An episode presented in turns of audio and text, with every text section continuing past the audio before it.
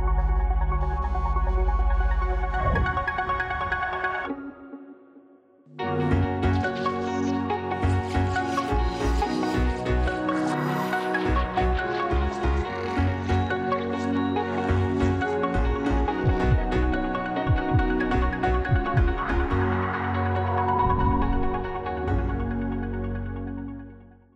Este año se acerca a su fin y es común que los cierres de año se consideren fechas propicias para hacer balances de lo realizado, pues se trata de un ciclo que termina y se abre una nueva etapa para iniciar proyectos, terminar lo inacabado y fijar metas que permitan lograr objetivos deseados mejorar las calificaciones escolares, alimentarnos de manera más sana, hacer ejercicio, propiciar los encuentros familiares y ahorrar para un viaje son propósitos para comenzar con claridad y determinación un nuevo año. La cuestión económica es clave, ya que en diciembre aumentan las compras en los hogares y tenemos que enfrentar la llamada cuesta de enero, por lo que es importante reflexionar cómo gastamos nuestro dinero y buscar estrategias de ahorro. Acompáñenos en Diálogos en Confianza, pues hablaremos de la importancia de adoptar a fin de año estrategias para cumplir con los compromisos económicos. 2023 y miren, nosotros seguimos con el espíritu de fin de año aquí en Diálogos en Confianza. Les agradecemos su permanencia en este jueves 29 eh, de diciembre, pues mucha gente ya prácticamente cerrando el año, haciendo buenos propósitos, que siempre es importante hacerlos para comenzar con mucha energía y muchas ganas. Pero fijémonos un poco en nuestros bolsillos, no olvidemos que la cuesta de enero, como se le llama, pues está ya a la vuelta de la esquina, cómo van administrando su aguinaldo, cómo les fue con la compra de regalos, porque mucha gente se anticipa en Navidad y gasta y nos volvemos como muy generosos y después pues nos estamos tronando los dedos porque la economía pues resulta que tiene por ahí números rojos. Entonces vamos a cuidar nuestra economía. Tenemos expertos que nos van a ayudar a hacer buenos propósitos en este sentido. Y como siempre, Ana, ahí pendiente de sus comentarios en redes y en demás, eh, Facebook, Twitter y todo, bien conectada. Ana, ¿y cómo estás? Muy bien, Lupita, muchas gracias. Qué contenta de estar ahí hoy con ustedes. Y pues no nos podemos perder este programa. Yo estoy lista para apuntar todas las recomendaciones y pues nada, espero que ustedes también nos estén escribiendo por ahí. Bueno, pues estaremos atentos a ello. Jimena Raya, Magdalena Alejo, nuestras intérpretes en lengua de señas mexicana y nuestros invitados esta mañana de jueves. Se los presento Omar García Galvez, director de Concilianet de la Procuraduría Federal del Consumidor de la Profeco. Gracias, Omar. Bienvenido. Buenos días. También nos acompaña Jesús Chávez Ugalde, director de Análisis y Estadísticas de Servicios y Productos Financieros de la Conducef. Gracias Jesús, bienvenido. Muchas gracias por la invitación, buenos días. También nos acompaña Adolfo Ruiz Guzmán, integrante del Comité de Educación Financiera de la Asociación de Bancos de México y director de Asuntos Públicos del Grupo Financiero BX más. Gracias y buenos días. Muchas gracias, a los tres. Muchas gracias por la invitación, qué gusto estar con ustedes. Gracias, pues estamos ya prácticamente cerrando el año y bueno, en medio de la euforia creo que tenemos eh, que hacer un alto, un poco un alto para hacer una reflexión y revisar un poco esta cuestión de cómo andamos económicamente, sobre todo cómo cerramos el año y cómo lo vamos a empezar. ¿Cuál sería precisamente esa primera sugerencia hoy que estamos a 29 de diciembre? ¿Qué es lo que tenemos que revisar nosotros como ciudadanos comunes y corrientes y que tiene relación directamente con nuestro bolsillo y lo que viene? Por favor. Bueno, pues eh, de entrada, pues primero saber si efectivamente tuvimos una planeación financiera antes de realizar las compras decembrinas o no lo hicimos, ¿no? Claro. En el caso de que lo hayamos hecho, bueno, pues ver el balance de estas compras que hicimos en este último tramo del año y en caso de que no sea así, pues de manera inmediata poner manos a la, obra y elaborar un presupuesto registrando todos los gastos fijos y, eh, y de temporada que hicimos así como los ingresos que tuvimos, tanto normales como los adicionales, para poder saber en qué estado se encuentran nuestras finanzas. Eh, a partir de ello podemos saber si tenemos una, un buen estado financiero, si tenemos posibilidad de determinar eh, recursos a un ahorro o en su defecto para hacer frente también a los compromisos o deudas pendientes de pago. Hacer un corte de caja es lo primero que nos recomendarías. Jesús, ¿tú qué nos recomendarías? Estoy completamente de acuerdo. Yo creo que algo que debemos pensar es cuál es la situación actual que tengo en este momento, ¿no? Y que deberíamos haberla pensado antes del pago del aguinaldo. O sea, ¿qué tal estuvo mi año, no? ¿Qué, qué tan a favor ¿sí? si te, realmente una vez hecho el presupuesto tengo un sobrante, o tuve problemas financieros, o tengo deudas en tarjeta de crédito. Y eso es muy importante porque tengo un poco más de dinero, ¿sí? tengo que priorizar ¿sí? para poder disminuir ¿sí? esas deudas que tengo. ¿sí? También, bueno, pues hacer mis compras navideñas, destinar algo para Santa Claus y Reyes, por supuesto. Pero lo más importante es conocer realmente en qué situación me encuentro. ¿Para qué? Para que yo pueda planear para el 2023, sí, una situación diferente, ¿no?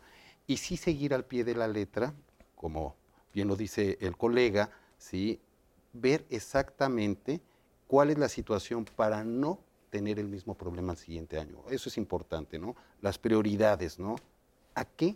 ¿A qué le voy a destinar parte de ese aguinaldo? No todos son compras, no todos son comidas, porque pues por ahí nos vamos comidas, cenas, intercambios de regalos, o sea, una serie de cosas que pues eh, pueden este, mermar mi aguinaldo, ¿no? Y luego nos llega todo junto, nos llega el sueldo, nos llega el, este, el aguinaldo y pensamos que tenemos mucho dinero y entonces podemos gastar incluso aquello que tenemos comprometido mes con mes. Muy bien, pues ya vamos, el corte de caja, hacer una reflexión sobre lo que no nos funcionó en materia económica para planear mejor cómo podemos enfrentar el, próximo año. Ahí vamos tomando forma en este asunto. Adolfo, ¿qué nos recomiendas? Bueno, ahora sigue como también diría aquella canción, ¿no? Hacer el recuento de los daños y pues sí poder hacer ese balance que va a ser muy importante y hacer el propósito de que si yo ya salí con un saldo negativo, pues tengo que estar muy atento y empezar a hacer un plan para pagar las deudas.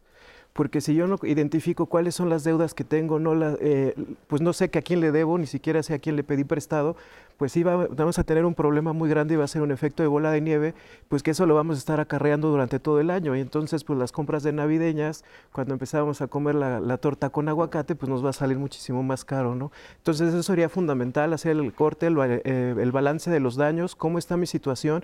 Si sobreendeudé mi tarjeta, entonces tengo que hacer un alto, las tengo que esconder prácticamente para que la la cuesta de enero no sea tan pesada y sobre todo hace rato mencionaban de tomar en cuenta muchos factores económicos que se pueden presentar para el siguiente año, sobre todo en temas de inflación, pues al final eso nos pega al bolsillo directamente y pues empezar a administrar con un propósito eh, certero de que el próximo año no puedo dejar que me dé la cuesta de enero.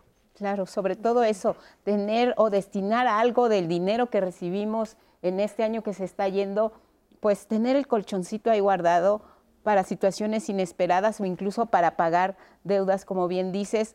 Tenemos que aprender, eh, pues somos muy dados a cometer a veces los mismos errores y juramos, ahora sí voy a ahorrar, ahora sí voy a cuidar mi dinero. Y bueno, ojalá y haya personas de las que nos están viendo en este momento que sí lo hayan cumplido, porque es un ejemplo de verdad y no es solo cuestión de, de, buena voluntad. Hay muchos factores que intervienen para que cuidemos nuestro bolsillo. Vámonos con Mauricio Carvajal, psicólogo clínico especializado en logoterapia, y nos va a hablar de pues cómo influyen nuestras emociones, esta euforia que nos da a fin de año para pues a veces vernos muy espléndidos y gastarnos de más nuestro dinero. ¿Cómo podemos pues controlar esta parte? Vamos a escucharlo y regresamos para seguir hablando del tema planear nuestra economía para el próximo año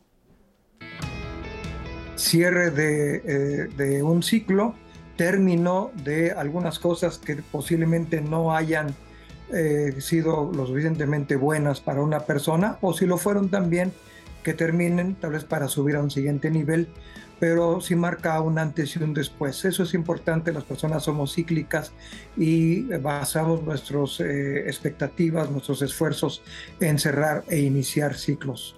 eso es importante emocionalmente tenemos esta tendencia de tomarnos de, em, de momentos ancla, fechas ancla, situaciones ancla.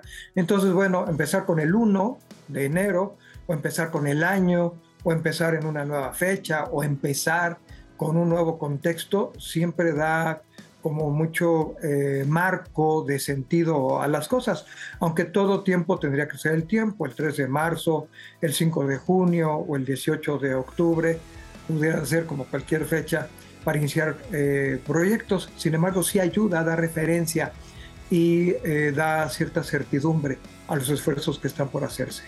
Lo que he observado es que cuesta mucho trabajo cumplir con las listas, primero que nada porque se hacen listas fantasiosas. Listas con un montón de propósitos, muchísimos, y donde empieza el problema, eh, bueno, con que haya muchos propósitos ya es un problema, pero donde se agudiza el problema es que son propósitos antagónicos. Por ejemplo, este año sí quiero ahorrar, pero este año me compro el auto de agencia y hago el viaje de mi vida. Bueno, ya son antagonistas. También nos imponen muchos cambios de hábito y cambiar de hábitos no es nada fácil dejar de fumar, por ejemplo, bajar de peso, ¿no? mesurar la ingesta de alimentos.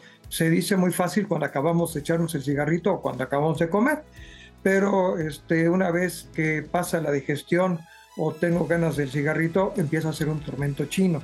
Y también hay propósitos viejos de los llamados enmicados, ya tienen mica, de que son tan recurrentes y que nunca logran ser terminados. Hay, hay muchas cosas que podemos hacer ante la dificultad de poder elegir eh, propósitos que, eh, que eh, estén en comunicación, que estén hermanados, que estén al servicio del desarrollo de la persona, hay cosas que podemos hacer. Si me ocurren algunas, entre ellas, elegir de uno a tres propósitos, no diez o no veinte o no páginas enteras tomar en cuenta los diferentes tipos de costos. Todo tiene un costo, desde tiempo hasta dinero, pasando por sacrificio, eh, ser realistas.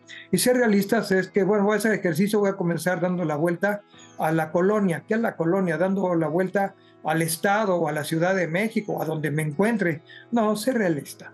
Ser realista de lo que puedo hacer en las condiciones en las que empiezo a hacer este propósito. Y finalmente, de los consejos que puedo sugerir, mantener y conservar las metas a alcanzar. No solamente ya llegué a la talla para el vestido, para el traje, pasa la, celebración y luego vuelvo a las andadas. Mantener y conservar con dignidad las metas. Pues ahí está, cómo nos vamos, eh, pues a veces eh, deshaciendo de nuestros propósitos conforme va pasando el tiempo porque vemos que ya no nos alcanzó el presupuesto. Vamos a hacer un ejercicio, si les parece, vamos a ayudarle al público que nos está viendo, que nos está escuchando, que nos sigue en redes. Vamos a suponer que yo tengo un presupuesto de 10 mil pesos, por ejemplo, en este, en este inicio de mes. Ya le comimos un poquito al mes, eh, pero estamos planeando el próximo año. Nos vamos a preparar para el 2023. Entonces, viene diciembre, me dan mi aguinaldo, me dan mis 10 mil pesos ¿Cómo administro mi presupuesto? ¿Cuáles tendrían que ser mis prioridades? ¿En qué me tendría que fijar? ¿Hacia dónde destinar esos 10 mil pesos? ¿Cómo, ¿Cuál podría ser esa recomendación? En, este supuesto de 10 mil, puede ser la cantidad que, consideres. Pues para tener un verdadero control de nuestros recursos necesitamos analizar qué gastos son necesarios, nuestros gastos, gastos fijos. Gastar en algo que necesitemos. En, los, en las necesidades básicas, que implican nuestro bienestar para personal y de la familia y posteriormente empezar a identificar cuáles son los gastos innecesarios para tratar de erradicarlos, ¿no? Evitar, por ejemplo, eh, la fuga de dinero a través de, a través de los gastos hormiga o del despilfarro del dinero, ¿no? Para que eh, podamos consolidar ahí, a base de un ejercicio de, de un balance de los ingresos contra los gastos, si efectivamente tenemos algo que podamos dedicar a un, a un fondo de ahorro para emergencias o para cualquier otra situación de metas o pago de deudas y demás, o en su defecto si tenemos unas finanzas que no son muy buenas, ¿no?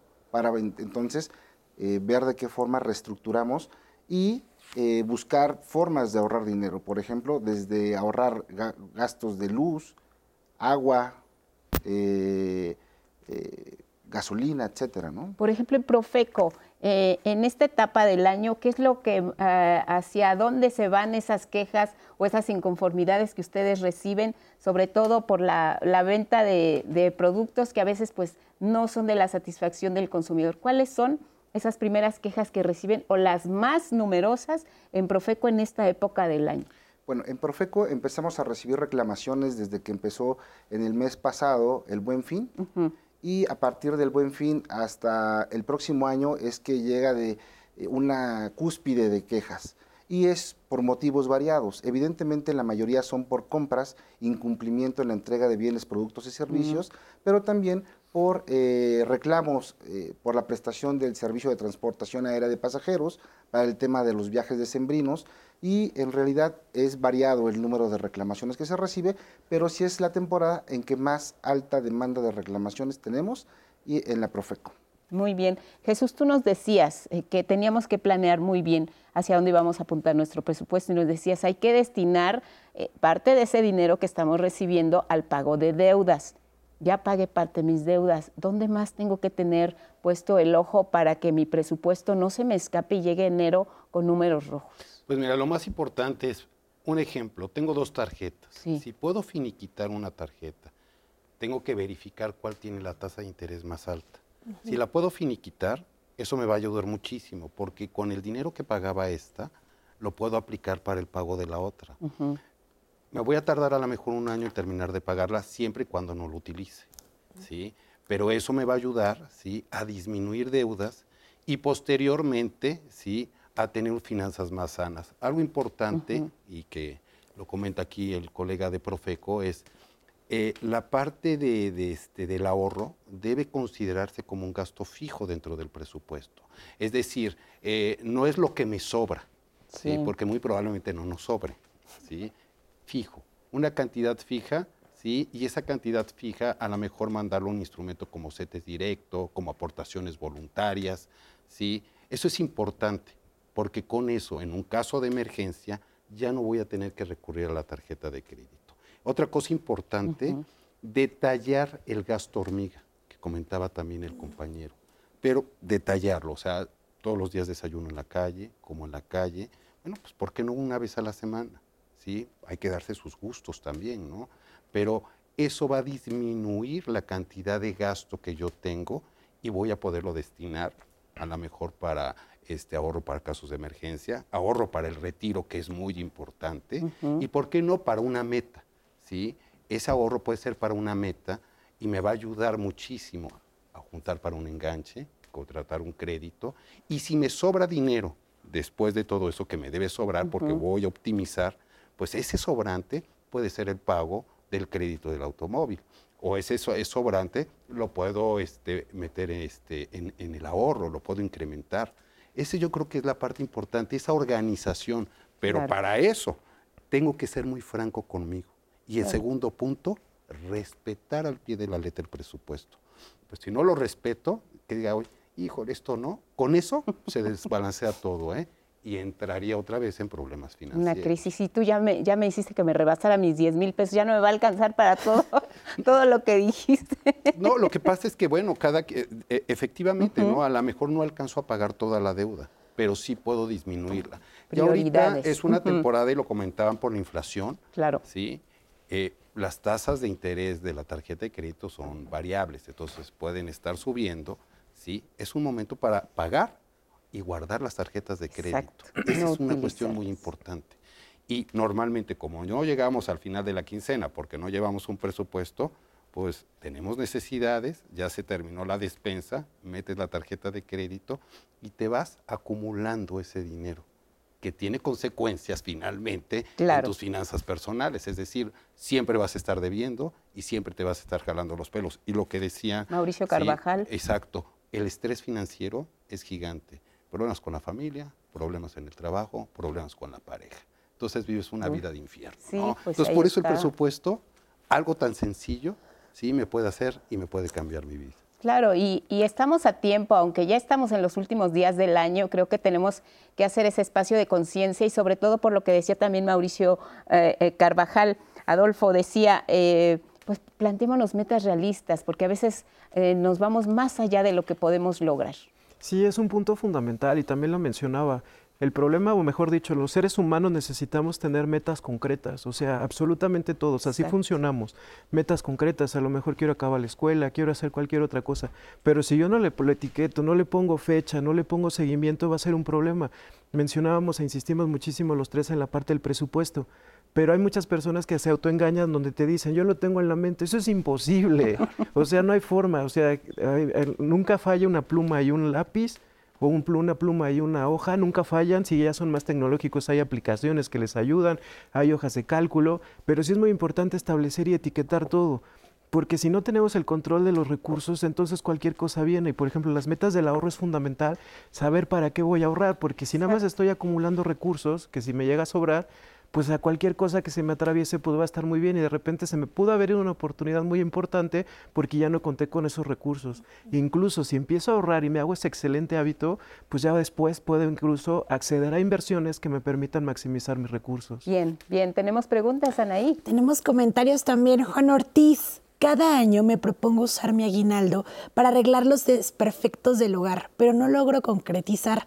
Siempre se me atraviesan las compras decembrinas y termino gastando todo. Siento que las festividades de diciembre son un peligro para el bolsillo y ya en Año Nuevo ya no llegué. Juan Ortiz nos deja este comentario. Siento mal de no poder ofrecer una super fiesta de Año Nuevo a mi familia, pero tengo demasiadas deudas, tantas que no sé ni por dónde empezar. Este año me propuse dejar de usar tanto el automóvil. Ahora camino y uso el metro. Me siento mejor y estoy ahorrando. Proponernos propósitos accesibles nos ayuda a perseverar, nos cuenta Luisa Flores y un comentario, este de Carla Chávez, tengo deudas y no veo la forma de salir de ellas. Para mí el panorama del próximo año se ve gris. Carla Chávez, creo que ahorita ya nos dieron algunas herramientas, pero seguro a lo largo del programa vamos a estar viendo más para que no te muevas em, y termines de ver el programa completo. Jimena Velázquez, los regalos de fin de año nuevo son, una, son un peligro para la economía familiar. Deberíamos cambiar nuestra mentalidad e incentivar más la convivencia que lo material. Podemos también regalar cosas que nosotros elaboremos en lugar de gastar tanto dinero. Eh, Jimena Velázquez nos, nos, propone esto. Lilian Núñez dice, este año decidí no salir de vacaciones en diciembre. Al inicio me sentí mal al tomar esta decisión, pero ahora me siento tranquila porque pagué mis deudas y espero el próximo año con más tranquilidad poder viajar y poder disfrutar de esas vacaciones. Lilia Núñez, muchas gracias por su participación. Bueno, pues ahí tienen algo de lo que hemos platicado. Les hemos dado respuesta un poco a esta forma de planear de mejor manera el próximo año. Y tenemos unos minutos antes de ir a la pausa y me gustaría que empezáramos eh, con, con este asunto de preparar el año nuevo eh, estamos hablando de cuestiones económicas y financieras, pero ¿basados en qué? Eh, ¿Qué tenemos que tomar en cuenta? Nuestros ingresos, nuestras deudas, nuestros compromisos que adquirimos a lo largo del año. ¿Cuál sería eh, el inicio para poder planear nuestro presupuesto, por ejemplo, ahora que ya estamos pues haciendo este espacio de reflexión? ¿Por dónde empezaríamos? Pues tener claro que cuando no tengamos un presupuesto, invariablemente vamos a tener una problemática financiera tarde o temprano. Es, hay que reconocer que es indispensable tener un plan financiero a base de un presupuesto en donde se registren los ingresos fijos y los variables.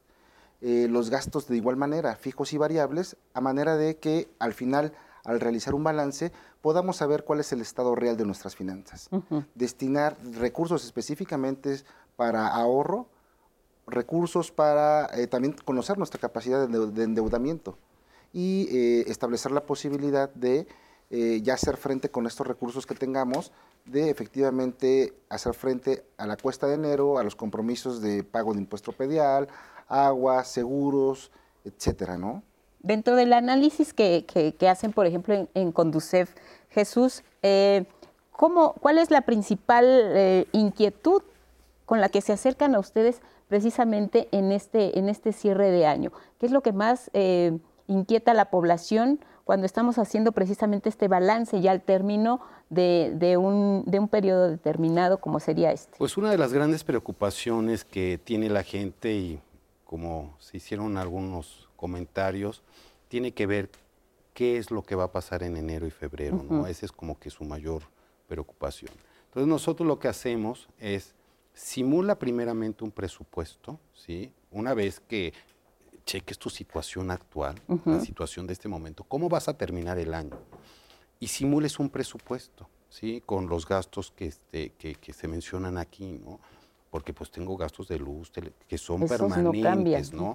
A lo mejor disminuir deuda, que eso me puede ayudar. Y apuntar con todo detalle, estimando a lo mejor en algunos casos, cuál va a ser mi comportamiento. Pero lo tengo que hacer antes de que inicie el año, ¿sí? ¿Por qué? Porque cuando inicie el año, ¿sí? Tengo que ir viendo el comportamiento real. Y es ahí donde yo voy a tener que disminuir, quitar o eliminar aquellas cosas que me están costando caras y que traen implicaciones al final, ¿no? Es decir, me va a salir mi presupuesto negativo. Y aquí lo, lo importante es que la gente sepa priorizar qué es lo que debe hacer, por ejemplo, el ahorro, por ejemplo, no gastar en tarjeta de crédito, ¿sí? Y eso es lo que nosotros los apoyamos. También, bueno, pues tenemos una serie de herramientas ahí dentro de Conduce para que pueda hacer la gente su presupuesto y eso les puede ayudar muchísimo a, este, a salir, digamos, o a conocer cuál puede ser su situación para 2023. Finanzas sanas requiere escribir detalladamente hasta el refresco que me compro en la tienda, ¿sí? detalladamente todos esos gastos. Si ustedes hacen un cálculo de ese gasto hormiga que tenemos, puede ser una cantidad muy importante. Hemos hecho el ejercicio y le preguntas a la persona, ¿qué harías tú con 13 mil pesos a finales de año? ¿Sí? Y es nada más eliminar parte del gasto hormiga. O sea, hasta, esa, cantidad. claro. Y con esa duda se acercan, ¿no? ¿Cómo puedo mejorar ¿sí? mi economía para el siguiente año? Perfecto. Bien, pues nos vamos a ir a la pausa y regresamos. Seguimos preparándonos ya para el 2023 que está tocando a la puerta. Volvemos a diálogos después de esta pausa.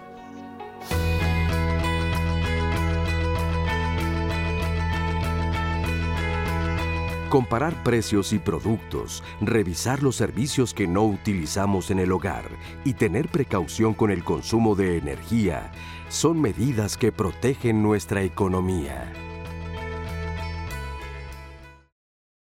Ya estamos de regreso con ustedes a su programa Diálogos en Confianza. Antes de seguir con el tema y de leer sus comentarios, quiero invitarles a que se conecten con nosotros, con nosotras, en el programa del día de mañana, Viernes de Pareja, y vamos a estar hablando de planes. Ahorita estamos hablando del tema económico, de cómo planear este 2023, pero ¿qué pasa ahora cuando sumamos el factor pareja? Por aquí ya lo escuché con los especialistas, pero también estos planes a futuro, en conjunto, ir planificando todo este año es todo un reto y estoy segura que em, pues hay que hacer muchas preguntas, cuestionarse también eh, a dónde vamos, qué vamos a hacer. Así que no se lo pierdan el siguiente programa del día de mañana para que se conecten con nosotros.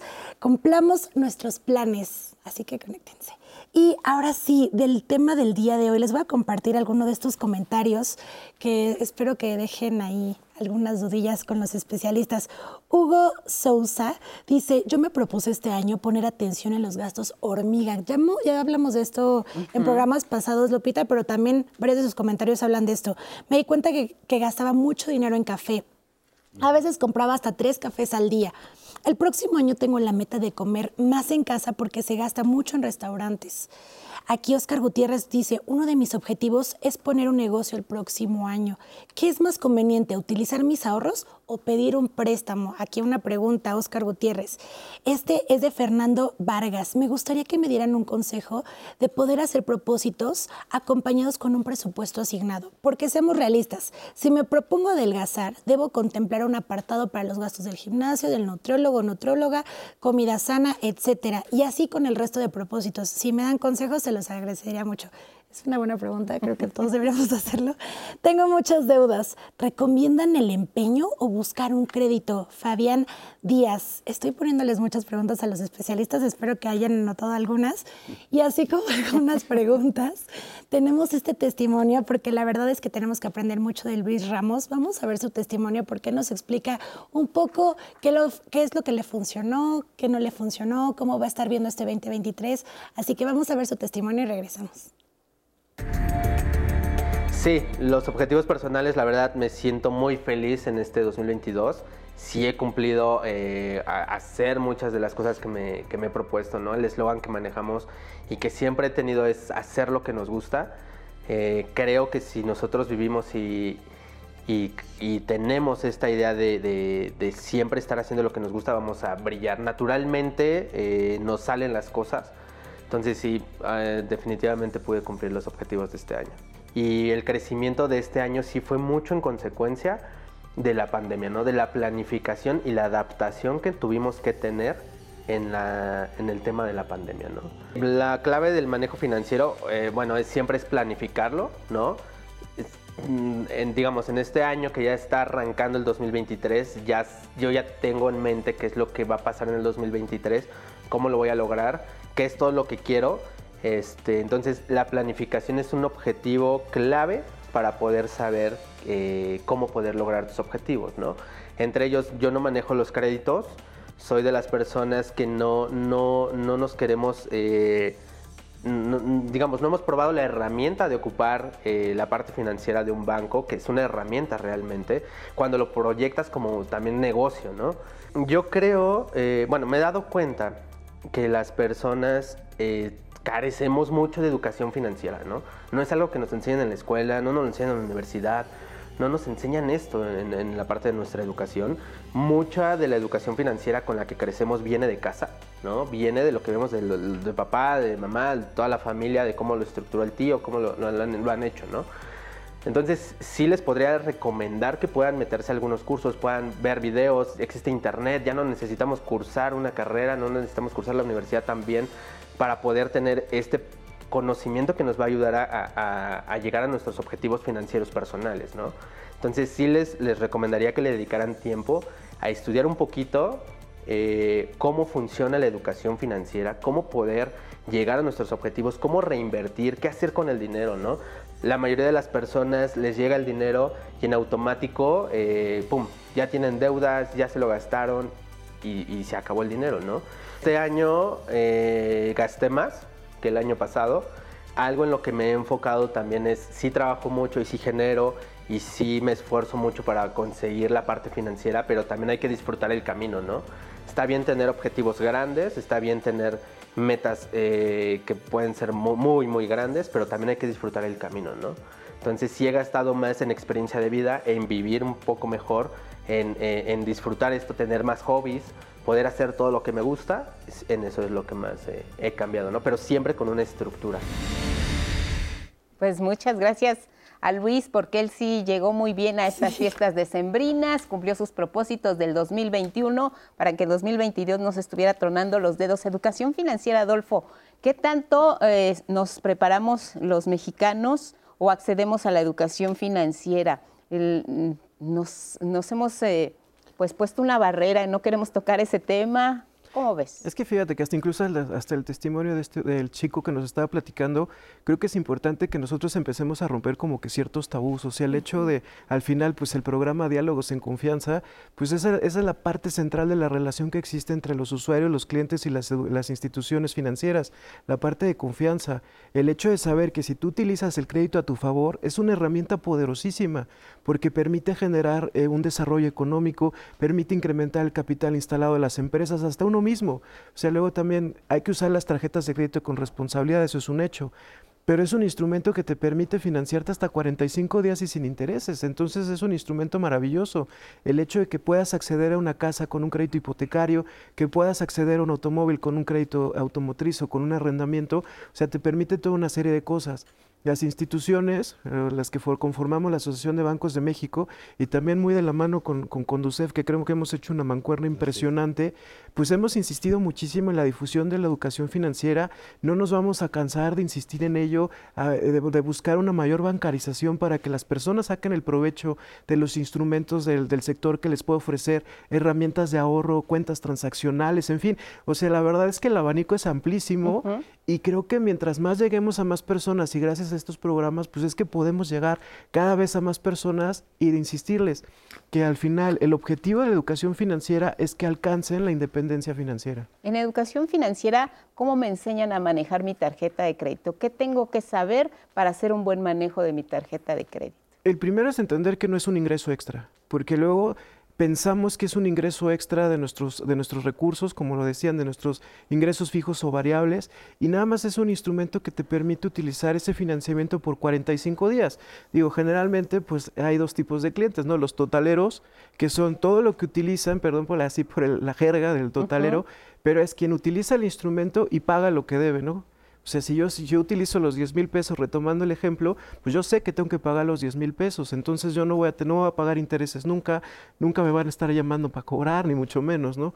Pero hay otros clientes que a lo mejor deciden financiarse con la tarjeta de crédito, pero justo ahorita lo que mencionábamos, por el aumento de las tasas, pues puede que sea un crédito caro, entonces es muy importante no dejar pagar, eh, más bien no pagar el mínimo que viene dentro del estado de cuenta, que también hemos hecho una mancuerna impresionante junto con DUCEF para insistirle a las personas de cómo pueden leer su estado de cuenta. Exacto. Porque luego pues te confundes que si mi fecha de corte, que si la fecha de pago, que si el pago mínimo, que si el pago para no generar intereses, pero la mejor forma de utilizar la tarjeta pues es lo, lo que, lo que gasté en ese mes o lo que utilicé o lo que invertí, eso es lo que tengo que pagar si decido financiarme con esa tarjeta, pues no pagar el mínimo, porque si no se puede generar una bola de nieve por los ingresos que se van acumulando. Y saber cuándo es mi fecha de corte es muy importante. Claro. Porque a veces puedo hacer una compra después de mi fecha de corte, que en algunas tarjetas de crédito te la difieren incluso hasta dos meses después. Esto es muy importante saberlo y no en todos los casos es así. Sí, es la clave del éxito. esas dos fechas, la fecha de corte pues ahora sí que como decían, es un corte de caja, hasta aquí es lo que debes. Entonces, al día siguiente, si tú utilizas la tarjeta para volver a financiarte, tienes otra vez estos 45 días para hacerlo. Ahora, también mencionabas que hay muchas promociones, la de los meses sin intereses, es muy importante que lo sepamos también utilizar con responsabilidad. O sea, eh, mencionábamos hace uno de los temas que ahorita estamos acarreando, que si estamos utilizando la tarjeta de crédito para financiar algo que es tan efímero como el supermercado, nos estamos financiando con algo muy caro. Por ejemplo, meses sin intereses, un activo que se convierte en una inversión, eh, ahí sí es la mejor forma para poder utilizar nuestra tarjeta de crédito. Ahorrar eh, o pedir prestado em, es una de las preguntas que nos dicen. También debe... perdona, pedir prestado, pero a los bancos. Ahorrar o pedir prestado a los bancos. Exacto. Bueno, siempre pedir prestado. Para un negocio. Gracias, Jimmy. sí, sí, justo.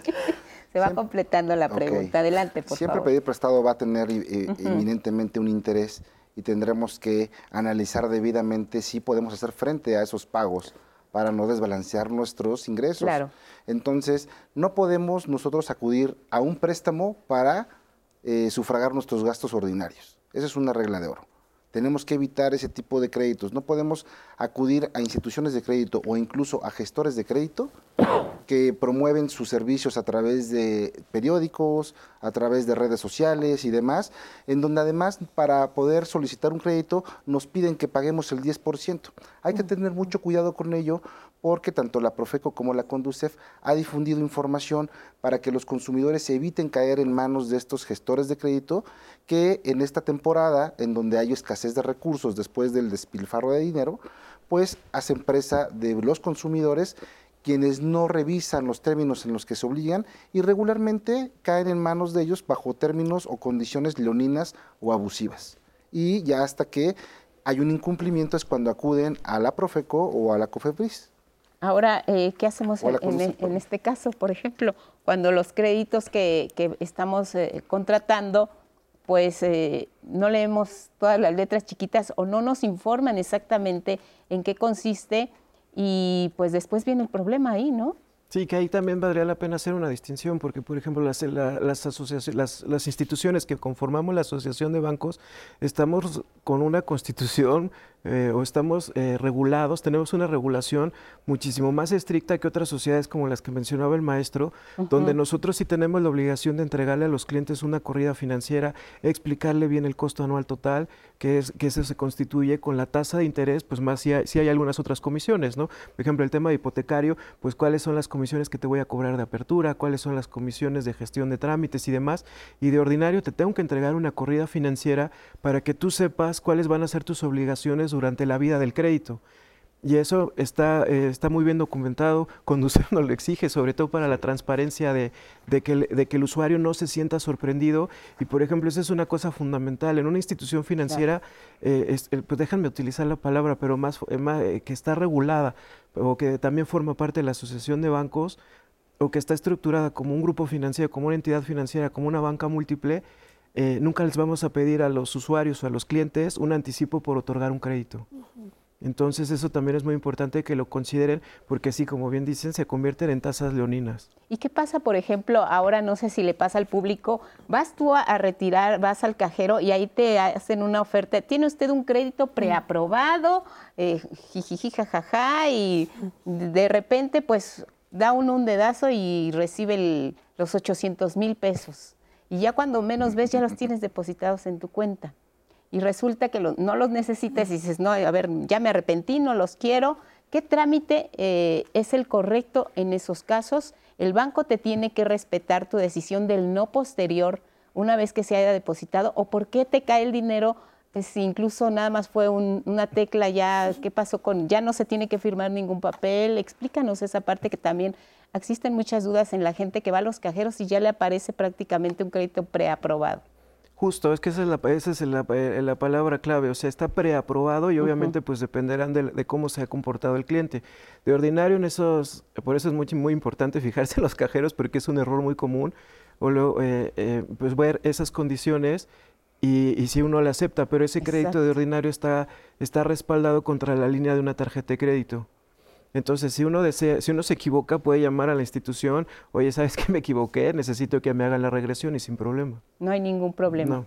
En este caso, por ejemplo, Jesús, eh, ¿cómo se mm, canalizan precisamente estas inconformidades o cuál es la asesoría que da Conducef cuando las personas se enfrentan a este tipo de situaciones que pues pueden parecer cotidianas y que a veces pues, eh, pues nos cuesta trabajo incluso emprender el camino para recuperar el dinero, para conciliar con el banco, en fin. Sí, e, efectivamente, ¿no? Bueno, la primera cosa que debe hacer un usuario cuando presenta algún tipo de problema es acercarse a su institución financiera. Sí, la institución financiera tiene un plazo para responder al usuario. Si eh, la institución financiera eh, no resuelve a favor del usuario, puede ir a la Conducef y en Conducef, pues metemos una queja, la mandamos a la institución financiera, la institución financiera este, nos contesta a través de algo que se llama gestión electrónica, que es algo no tan formal, digamos, pero que se resuelven muchas este, inconformidades a través de, este proceso. Si no queda contento y, y, sigue siendo no favorable, entonces todavía el usuario puede meter una reclamación formal que me va a llevar a una junta de conciliación para ver si pueden llegar a un acuerdo este, las personas, ¿no? Y puede ser de cualquier cosa, ¿eh? Sí. Puede ser que eh, puse mal el, botón de este y me depositaron en el crédito y por alguna razón no me lo, no me lo quieren este, cancelar, ¿sí? Por ejemplo, ¿sí? Alguna comisión que no me deberían haber este, cobrado, ¿sí? Lo que sí es importante que debamos entender es que nosotros nada más vemos instituciones financieras, ¿sí?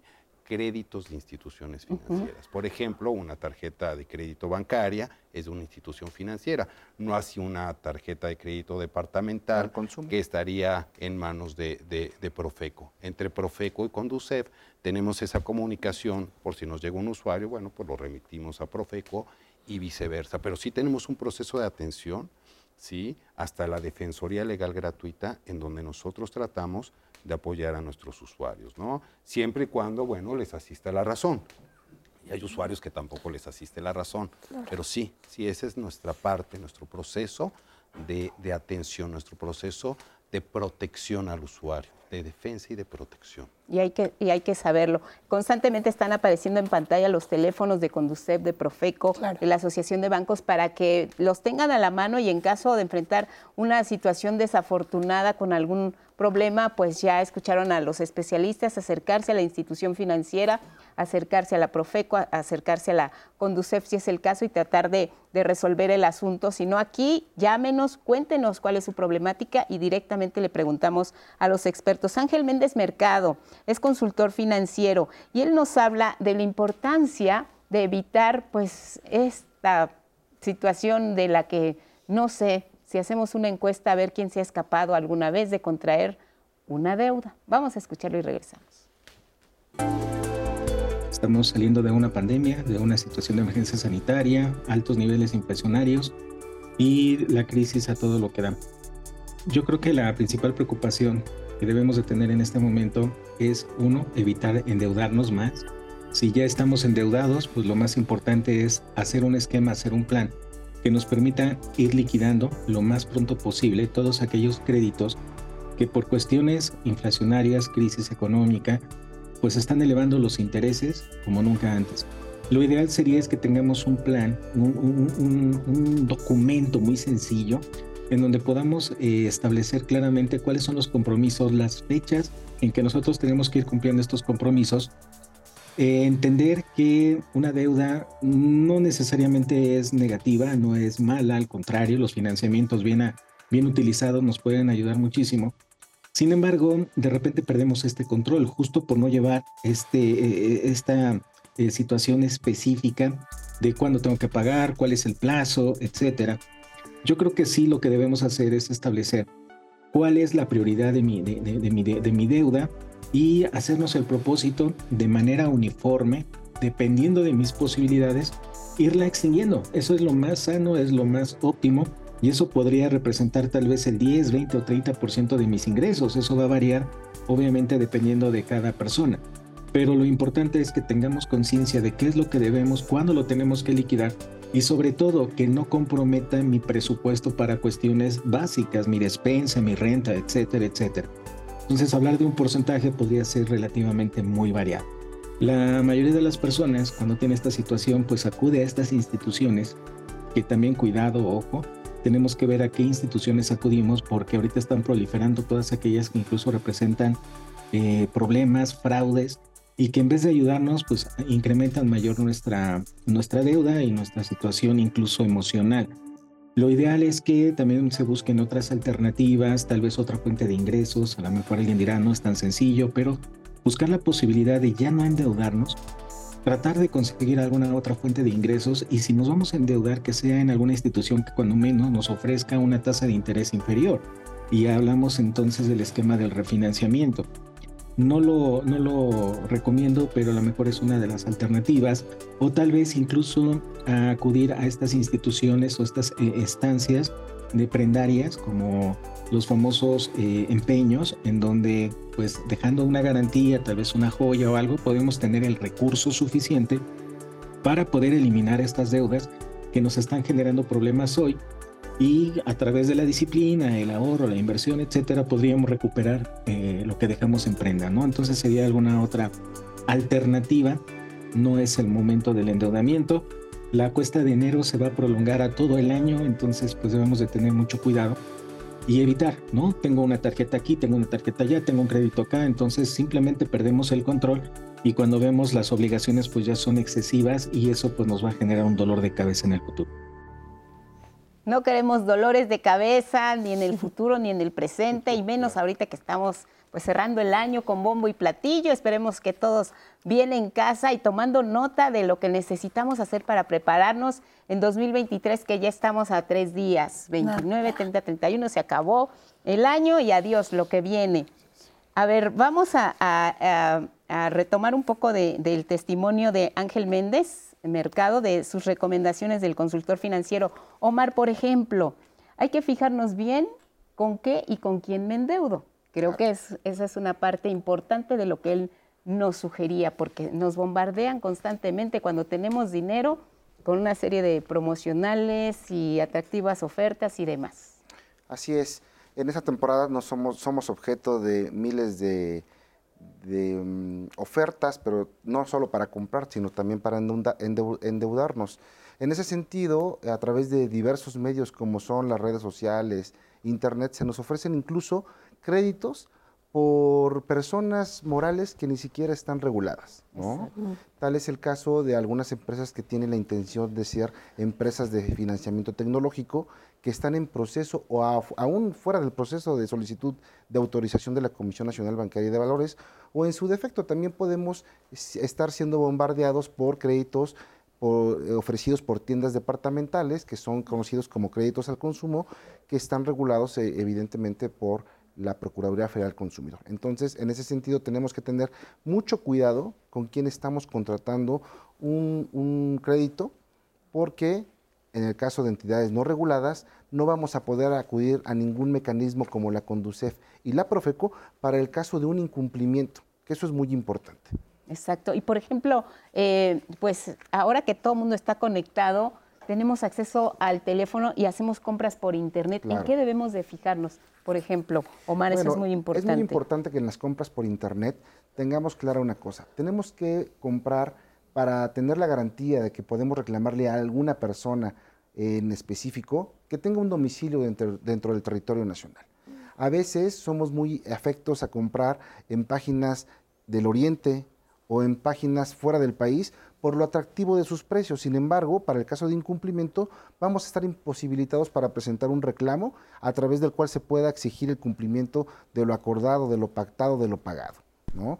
Posteriormente a eso, hay que revisar bien los términos y condiciones, específicamente en el apartado de los costos de envío, por ejemplo, de las fechas de entrega.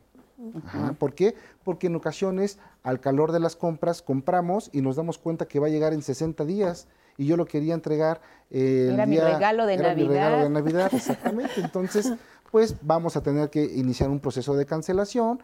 Probablemente eh, este proceso de cancelación nos lleve a un conflicto con respecto a la devolución de nuestro dinero y es muy importante que tomemos en consideración eso. O simplemente no existía tal, tal producto, o sea, entramos a una página fantasma donde nos defraudaron. ¿Qué se hace en esos Es muy importante también que cuando vamos a comprar a través de una página, nos cercioremos de que sea la página oficial de esa empresa. ¿Cómo? Pues podemos entrar a las redes sociales, agarrar un vínculo, también corroborar que efectivamente estas páginas estén cifradas, utilicen un mecanismo de encriptación de datos, pero además las páginas que son, no son oficiales o son clonadas, regularmente nada más eh, funcionan ciertas partes de, un, de una página de Internet. En ese sentido, pues hay que picar en varias partes de la página para revisar términos y condiciones, aviso de privacidad, los links a las redes sociales y demás, pero hemos detectado nosotros también el caso en donde la clonación es tal cual que es muy difícil reconocerlo. Por eso hay que acercarnos a los mecanismos oficiales de cada una de las empresas o de cada uno de los comercios para que efectivamente corroboremos que estamos eh, concertando una relación de consumo con el comercio real y no con uno que es apócrifo. Muy bien, Anaí. A ver, tengo esta pregunta que ya les había hecho antes, que era, ¿recomiendas el empeño o buscar un crédito? Eso nos la hacía Fabián Díaz. Eh, otra que nos hace, dice, ¿por qué todo sube en enero y no en marzo o noviembre? En enero que justo ya no tenemos nada para gastar. Gustavo Ortiz. Eh, nos preguntan, voy a sacar mi primera tarjeta de crédito para este 2023, pero me da miedo regarla y no seleccionarla mejor. ¿Qué me recomiendan para revisar y comparar y poder hacer la selección ideal para mí? Em, ¿Qué me aconsejan más? ¿Dejar mi dinero en una cuenta de ahorro o invertir? Gloria Cuevas. Una de mis metas es comprar un auto para este año nuevo, pero estoy en buro de crédito. ¿Qué puedo hacer? Nos pregunta Emiliano Padilla, a ver si hay alguna solución ahí. Juana Espinosa, ¿recomiendan transferir la deuda que tengo en mi tarjeta de crédito a otra institución bancaria? Les dejo esta pregunta. Nos vamos a ir a una pausa rapidísima, regresamos. y regresamos a contestarlas.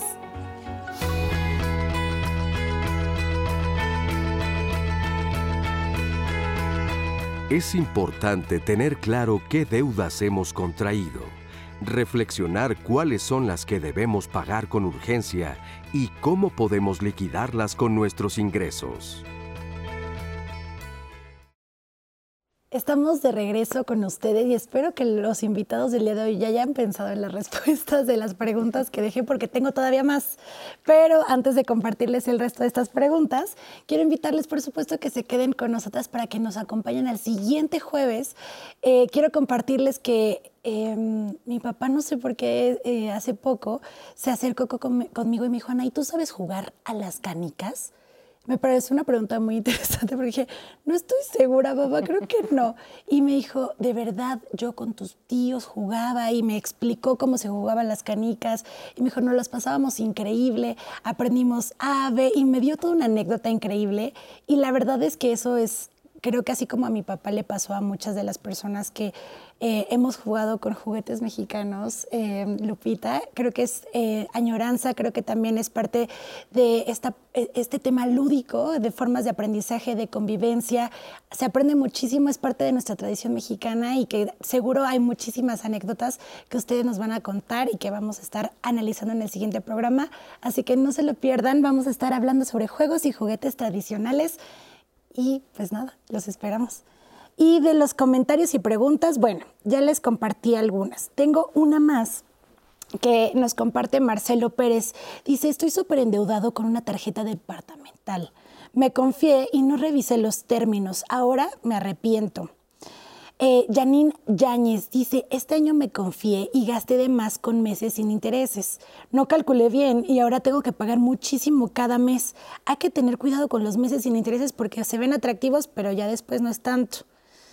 Eh, nos comparte también Vania García, quiero invertir mi aguinaldo. ¿Qué productos de inversión me recomiendan para poder hacerlo de manera correcta? Entonces ya, otra pregunta más de Vania García. Lupita, no sé, estaría bien que nos vayan respondiendo los, los invitados. Muy bien, eh, nos volvieron a hacer la pregunta del empeño y el crédito para las personas que nos acaban de sintonizar. Les ayudamos respondiendo nuevamente. ¿Qué es mejor, empeñar algún producto que tengo en casa, el refri, la licuadora, la televisión, o solicitar un crédito a una institución bancaria? ¿Qué sería? Pues nosotros somos más partidarios del crédito porque cuál es el problema, o sea, lo que o cuál es la diferencia, porque al final voy a estar generando otro costo, porque la voy a, no voy a tener la no voy a tener la prenda, o sea, va a estar con un interés. Eh, en ocasiones también luego no, no, tenemos eh, tanta claridad de cuánto voy a estar pagando y lo que representa el interés. En un momento determinado te podía salir del, del paso, pero pues también va a generar esa situación, ¿no? Pero ahora también hay que ver una cosa fundamental, si la persona es o no sujeto de crédito. Claro. O sea, si es sujeto de crédito, pues sí buscar eh, algún, algún instrumento que les permita generar esa liquidez que están buscando. Por ejemplo, hay créditos de nómina que, son, que tienen unas tasas muchísimo más bajas que las tarjetas de crédito que sí te permitirían obtener, eh, obtener esa liquidez que se necesita para pagar las deudas. ¿Y eso depende del banco, eh, el monto del crédito que te presten? ¿O depende de tu ingreso? Es que pueden ser dos cosas, porque si es un crédito personal depende del ingreso y, de los, y del promedio de los movimientos que tenga una cuenta determinada. Pero si es un crédito de nómina, está condicionado al, al volumen o al monto de la nómina que se deposita en la institución. No puede rebasar, digamos, el depósito que te hacen de tu nómina por mes o por quincena. Por mes, porque se considera el ingreso mensual, o sea, se considera como los estados de cuenta van mensuales, entonces se consideran esos movimientos. Pero sí puede tener un crédito que tenga, eh, dependiendo de la institución, pero puede ser de dos hasta tres o cuatro meses de tu sueldo. Muy bien, pues ya respondimos esa. Eh, sobre la cuesta de enero también nos preguntan, porque dicen todo sube en enero. Y marzo. ¿Qué hay? ¿Y por qué no suben en marzo, en abril? ¿Qué pasa con la cuesta de enero? Pues nosotros eh, en nuestro país tenemos una economía de libre mercado, ¿no? En ese sentido, hay factores como, eh, el, como el alza de precios inicial derivado de eh, este... ajuste, ¿no? así es, ajuste a los precios. Y nosotros lo que necesitamos aquí es establecer estrategias de ahorro, como bien puede ser el comparar precios, el evitar compras de productos innecesarios. Entonces, eh, comprar los productos de canasta básica, no con los intermediarios, sino con en los lugares en donde se venden al mayoreo, como lo son las centrales de abasto y demás, y eh, así tratar de reducir nuestro lo que tenemos que erogar por estos bienes. Muy bien. También nos preguntan el tema del buró de crédito eh, las personas, ¿cuántas veces se puede checar en, uno en el buró de crédito? Y, qué hay muchas dudas respecto al buró de crédito. El buró de crédito, todos los que tenemos un crédito o algún tipo de servicio, estamos en el buró, ¿sí? Y el buró de, este no es otra cosa que una boleta de calificaciones, en donde dices, ah, sí pagó, entonces te pongo palomita no pagaste, te pongo una tachecita. Ese historial va a servir para que si yo voy a pedir un crédito, la institución lo analice y dice, bueno, pues tienes muchos créditos que no has pagado, no te puedo dar otro crédito porque vas a tener problemas. Es para proteger al usuario, ¿no? Entonces, estas empresas que te dicen, te voy a sacar del buro, pues es completamente falso, nadie te va a sacar del buro. Ahora, hay características, hay, hay grados, ¿no? Es decir, yo tengo una deuda, estoy en el buró, solicito un crédito y lo que me puede decir la institución es, paga ese crédito y reconsideramos tu solicitud. Hay otras que han sido quebrantos para la institución, lo que se llama quita. Yo no pagué y entonces me hacen una oferta. Debía 100 mil y me dicen, pues págame 20 mil. ¿sí? Se hace una quita, pero me voy a quedar en el buró durante seis años. No sabemos cuál sea el caso de esta persona. Y ahí definitivamente o muy difícilmente alguien le va a otorgar un crédito. Y entonces tiene que buscar otra alternativa. Y esas alternativas son la parte peligrosa, donde me llega una oferta y esa oferta pues puede ser una trampa. Si un crédito express en donde me piden gastos administrativos y que finalmente no me van a dar el préstamo, estos eh, montadeudas, digamos, que, este, que me van a dar créditos altísimas tasas de interés, ¿sí? que yo no me doy cuenta al momento de la contratación y que bueno, pues luego puedo tener problemas, ¿no? Y entonces se formulan algunas otras cosas, porque bueno, pues este, yo al momento de bajar esa app doy acceso a mis contactos, a mis fotografías, y entonces me hacen un doxing, ¿no? Que es publicar información mía en la red, ¿no? Entonces es muy importante que se considere eso. Si tiene problemas con el buro, que analice cuál es su situación. En Conducef obviamente podemos apoyar. Ahora, si quiere, si esta persona uno adicional tiene un costo. Es decir, ya sacó el del año, quiere un adicional, tiene un costo, creo me parece de 27 pesos, para, poder, este, para poder verificar su, situación. Y analizarlo y decir, puedo pagar pago, cambie el estatus y entonces ya me pueden considerar. Pero si no analiza su, su, este, su buró de crédito, sí puede tener consecuencias. Y la otra es que me sirve además ¿sí? para ver si no me han robado la identidad. Es decir, ay, este crédito yo no lo contraté. Por eso es que siempre, como el check-up de los médicos, que dices, me voy a hacer un análisis este, cada año, debe ser cada seis meses, pero pues, por lo menos una vez al año, pues una vez al año saca tu buró. ¿sí? Y entonces, bueno, ya las condiciones pueden cambiar para esa persona. Entonces, es una boleta de calificaciones, todos los que tenemos crédito estamos, en el buró y simplemente si tú lo imprimes dices, ay, sí, pues voy retrasado seis meses, ¿no? que no es el caso, ¿no? ¿Qué nos puedes platicar eh, más acerca del buró de crédito? Porque también es, existe mucho esta duda de que te voy a sacar del buró o no importa cómo esté tu calificación en el buró o en ya hace cuatro años desapareciste del buró mitos y realidades sobre el buró. Justo esos son mitos, o sea, no hay una, pero como bien dice el maestro Jesús, no puede haber alguien que te pueda sacar del buró de crédito. Quien te lo diga te está mintiendo. Y mucho cuidado con esas instituciones que te dicen que te van a ofrecer el crédito sin revisar el buró de crédito, porque generalmente puede ser un, estos montestafas o puede ser un fraude, entonces mucho cuidado con ello. Pero también, o sea, lo que decíamos hace rato y también lo que decía el especialista, no le tengamos miedo a la deuda. Pues una, una deuda bien administrada que se puede convertir en inversión porque estoy adquiriendo un activo que me va a generar una mayor productividad o algo así, entonces eh, pues se convierte en una deuda positiva y pues tiene otra, otra, otra, otra dimensión. Pero si yo por el contrario tengo un muy buen manejo de crédito, tengo mis tarjetas, las pago, eh, eh, pedí un crédito hipotecario, voy al corriente, una automotriz, voy al corriente, pues al contrario, las instituciones financieras vamos a andar atrás de ti porque eres un buen cliente. Entonces sabemos que lo que, lo que te ofrezcamos, pues lo, lo, vamos a poder recuperar. Pero hay que reinsistir una, eh, hay que insistir en esta parte y pues más con el nombre del programa, ¿no? La confianza que parte en las dos instituciones, o sea, la confianza del cliente y el usuario en su institución financiera, pero también en la institución financiera, en los clientes y usuarios que saben que van a utilizar ese crédito de forma responsable. Muy bien, pues ahí está otra recomendación para prepararnos para el 2023, que por lo menos chequemos una vez al año cómo nos encontramos en el buro de crédito. Había otra pregunta en redes eh, sobre una persona que va a sacar su primera tarjeta de crédito en 2023. ¿Qué le podemos recomendar a esta persona? Su primera tarjeta de crédito. No, felicidades, que ya va a estar bancarizado. Bienvenido. Ahorita le mandamos la, solicitud, por favor. No, al contrario. al contrario, o sea, ah, bienvenido al sistema financiero y pues vas a poder tener un abanico y una puerta abierta de muchas otras opciones. Yo la primera recomendación es que le, que le podría decir es que analice primero lo que mencionamos hace rato la parte del CAT y la, y la tasa que le van que tiene ese instrumento y obviamente que analice su capacidad porque la oferta, hace rato mencionaba la parte de la economía de mercado, pero el, el, sistema financiero la verdad es uno de los más competidos que existen en la economía, porque pues hay opciones para todos y de todo. Entonces, una de las cosas que es muy importante que analice y que compare, pues la Conducef tiene un extraordinario un instrumento para poder comparar todas las opciones, es ver el estilo de vida ¿Para qué quieres la tarjeta de crédito? Si nada la quieres para tus compras cotidianas, entonces busca una que no tenga anualidad y que no te cobre comisiones.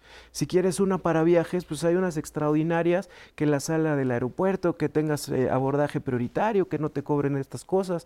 Oye, si nada más listo para meses sin intereses, lo hay y hay, y hay eh, para todo y de todos, pero sí que vean qué es lo que está, esta, esta parte, de las comisiones que le pueden llegar, la, la, tasa de interés, que al final se conforma con el CAT, pero también si está dispuesto o no a pagar una anualidad por estos beneficios que van con la tarjeta. Oye, y tiene em, que considerar esta persona si es em, la persona titular de la tarjeta o si va a ser una tarjeta adicional, esto también es muy importante. Las adicionales, ¿a quién se sugiere que se, que se le proporcionen, por ejemplo? Bueno, sobre todo las, bueno, el titular pues es el responsable de la cuenta, ¿no? O sea, al final es el, que, es, exacto, y es el que va a responder ante la, ante la institución financiera. Pero las adicionales puede ser para otorgarlo yo en una familia, pues la pareja, los hijos, o sea, pero obviamente con responsabilidad, ¿no? Con un límite. O sea, por una emergencia o algo que necesites, pues ahí lo puedes tener. Incluso también dentro de las tarjetas, ya en, ya en las aplicaciones, ya puedes asignar límites de crédito por cada una de tus líneas adicionales. Pero no hay que olvidar que esa línea, o sea, solamente es una línea de crédito y que funciona, o que más bien, o que se extiende a las adicionales, ¿no? Muy bien, pues ahí están parte de las preguntas. También teníamos otra duda.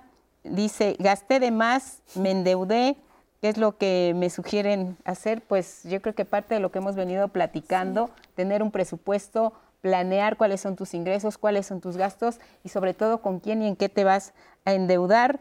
No, y conocer las deudas, perdón que interrumpa, pero es muy importante conocer las deudas, porque luego ni siquiera sabemos a quién le debemos.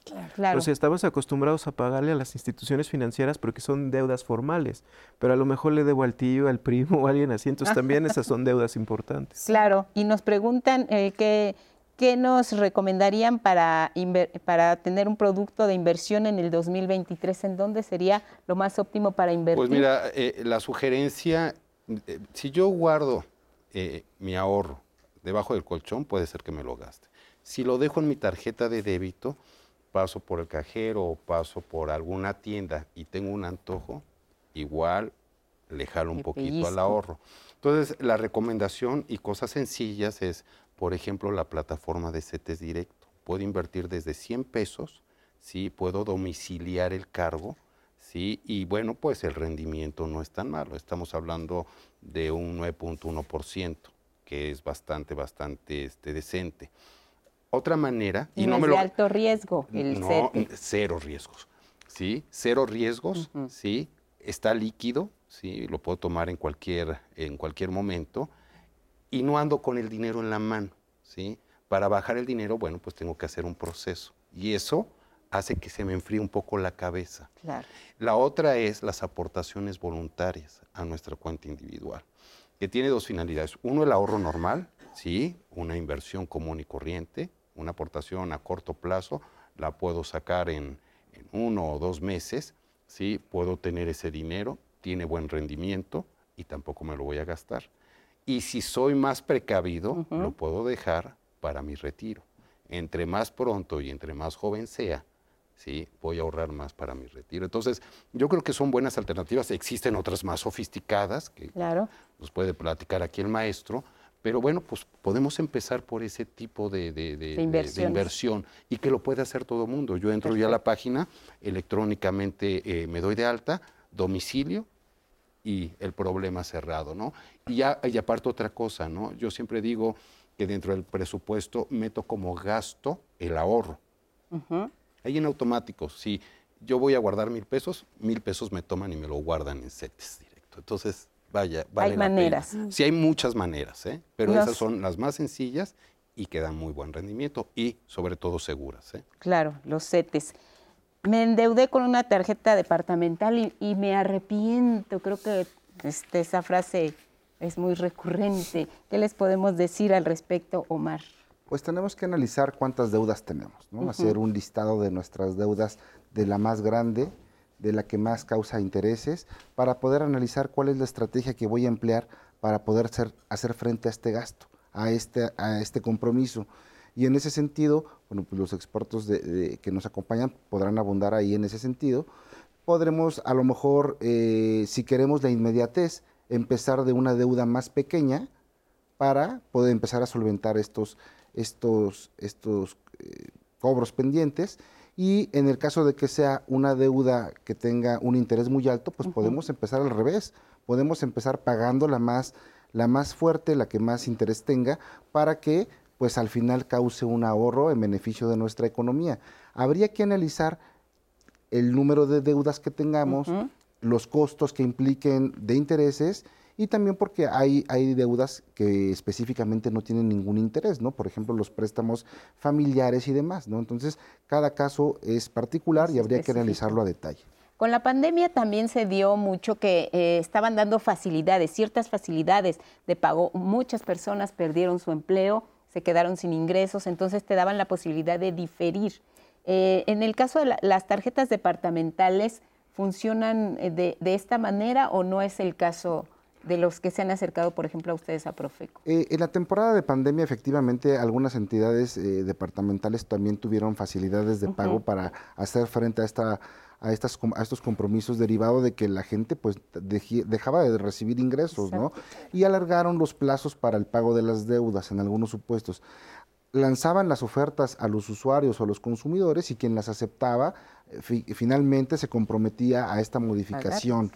En, otros casos, pues había gente que había perdido ya también el trabajo y debería de, revisar si efectivamente este crédito, por ejemplo, podría tener un seguro para en caso de desempleo, ¿no? Para poder también hacer frente a esos compromisos. Entonces, habría que analizar cada caso concreto y también, pues, hay una diferencia entre un proveedor y otro que otorgan ese tipo de créditos. Muy bien, Anaí. Dice, dado la situación económica actual, ¿recomiendan los créditos para vivienda o sería mejor esperar? Yo tengo como propósito dejar de rentar, quisiera invertir en mi propio departamento, nos pregunta Paola Torres. No sé si les gustaría responder esta. Pues mira, a, mí lo que este, me, parece, digo, efectivamente ahorita las tasas han crecido, mm. sí, y este, y a lo mejor no es precisamente el mejor momento.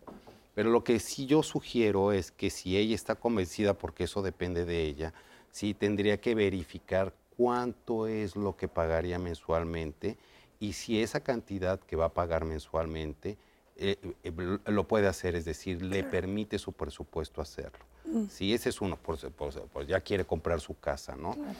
Lo más importante y que no hacemos los mexicanos es comparar los diferentes productos y servicios financieros que tenemos. Y así como un banco te puede dar una tasa del 15 o 14%, a lo mejor hay quien te puede ofrecer todavía una tasa del 12%. ¿sí? Entonces, bueno, pues es una decisión. Pero lo más importante que debes pensar es, puedo pagar y tengo ese sobrante, esa capacidad para hacer frente al pago mensual, porque pues es muy bonito, puede estar al 7% la tasa, pero la mensualidad no necesariamente la puedo pagar. Entonces, eso depende, ¿sí? Si ella quiere en, ese, en este momento hacer la compra, porque además tiene el enganche a la mejor. Y a lo mejor para ella es una buena posibilidad. Ahora, ¿va a cambiar la situación inflacionaria? Yo no lo sé. Sí. ¿eh? Y entonces no sabemos qué va a pasar, ¿no? Claro. Y hemos visto que la tasa de referencia pues no ha estado disminuyendo, ¿no? Y eso tiene implicaciones en, las tasas. Entonces no te vas a esperar dos o tres años. ¿sí? Entonces tienes que evaluar el si puedes pagar. Lo que es importante es que ese pago mensual te va a quedar fijo. Mm. Y como ya te queda fijo y lo puedes pagar, pues ya puedes estrenar casa, ¿no? Ese es como mi... Muy importante, comparemos cualquier producto financiero. No hay un banco en México. Hay muchísimos bancos y muchísimas otras alternativas en donde me pueden ofrecer alguna tasa accesible, digamos, no tan baja como las que estaban, que eran unas super tasas, pero que pueden, este, que pueden ayudar y que pues que tome la decisión. Si lo puede hacer, pues que lo haga. Adelante. Y además también quizá valorar la posibilidad de si tienen eh, seguridad social, si es el momento también de disponer de sus recursos de Infonavido, de Fobiste, si es un buen momento para ello, eh, si, si tienen la posibilidad de hacerlo, también sería pues recomendable, ¿no? Cuidar sobre todo, tener en cuenta el presupuesto en lo que hemos insistido y ver también las posibilidades que tenemos de tener una tasa fija, de que es una prestación a la que podemos recurrir, entonces analizar y, todo que ese los puedes, y que los puedes combinar, ¿no? Exacto. Una parte puede ser bancaria y otra parte puede ser Infonavit, ¿no? Entonces ahí puedes equilibrar, sí, este, acuérdate que también tienes por otro lado un fondo y entonces puede disminuir, pero para eso ya tiene que hacer un análisis. Si tiene esa posibilidad, bueno, pues que cheque Fobiste, que cheque cuánto tiene en Infonavit, sí, que este vaya a una institución financiera que complemente y lo que decías, no es muy importante, ¿no? ¿Cuál es la meta? Mi meta, mi sueño es tener una mansión gigante, bueno, pero voy a ponerme en la realidad, ¿no? Claro. Que puedo comprar yo, ¿no? Sí, Con mis Si es el ingresos. que quiere comprar un carro deportivo, ¿no? Y la verdad es que no te alcanza, esa es una meta que no te va a servir nunca, ¿no? Entonces, yo creo que debe ubicar un poco esa situación. ¿no? Y además porque se convierte en la decisión patrimonial de tu vida.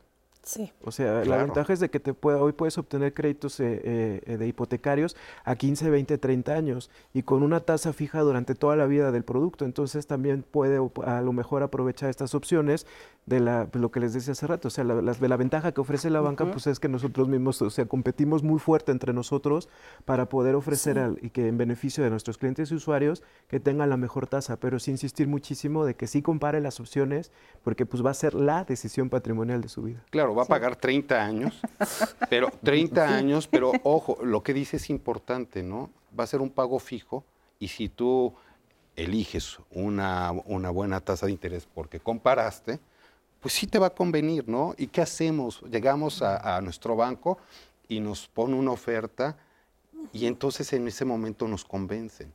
Y no debemos dejarnos convencer tan rápido. Conducef tiene herramientas en donde tú puedes hacer esos comparativos simuladores y que te pueden dar una idea. A ver, si quiero una casa de 2 millones de pesos, sí, ¿cuánto tengo que pagar? Y te sale banco 1, tanto, banco 2, tanto, banco 3, tanto. Te sale la tasa de interés, el costo anual total.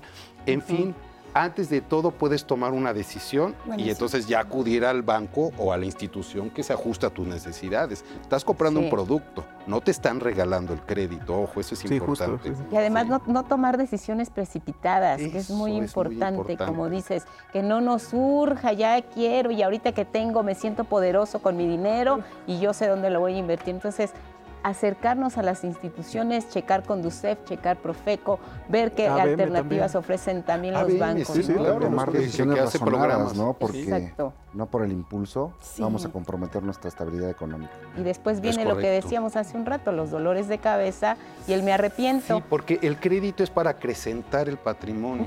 Y imagínate que ese crédito se convierte en la pérdida del patrimonio. Entonces, hay que pensarlo No, no, bien. no. Es momento de bien. pensarlo, por eso estamos haciendo este, y este programa. 2023 tenemos muchas posibilidades si hacemos bien nuestro presupuesto Claro. para poder llegar a eso. Pausa. Cumplir las metas. Volvemos.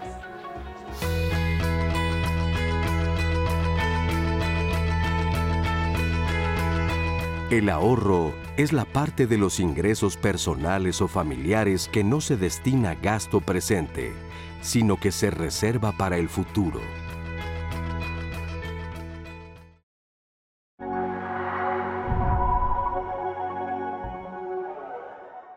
Algo que debemos pensar es cuál es la situación actual que tengo en este momento. ¿Qué tal estuvo mi año, no? ¿Qué, qué tan a favor, sí? si te, realmente una vez hecho el presupuesto tengo un sobrante? ¿O tuve problemas financieros? ¿O tengo deudas en tarjeta de crédito? ¿Tengo un poco más de dinero? ¿Sí? Tengo que priorizar, ¿sí? Para poder disminuir, ¿sí? Esas deudas que tengo. ¿A qué? ¿A qué le voy a destinar parte de ese aguinaldo? No todos son compras, no todos son Claro. comidas, porque pues por ahí nos vamos. Entonces eso sería fundamental, hacer el corte, el, eh, el balance de los daños, cómo está mi situación.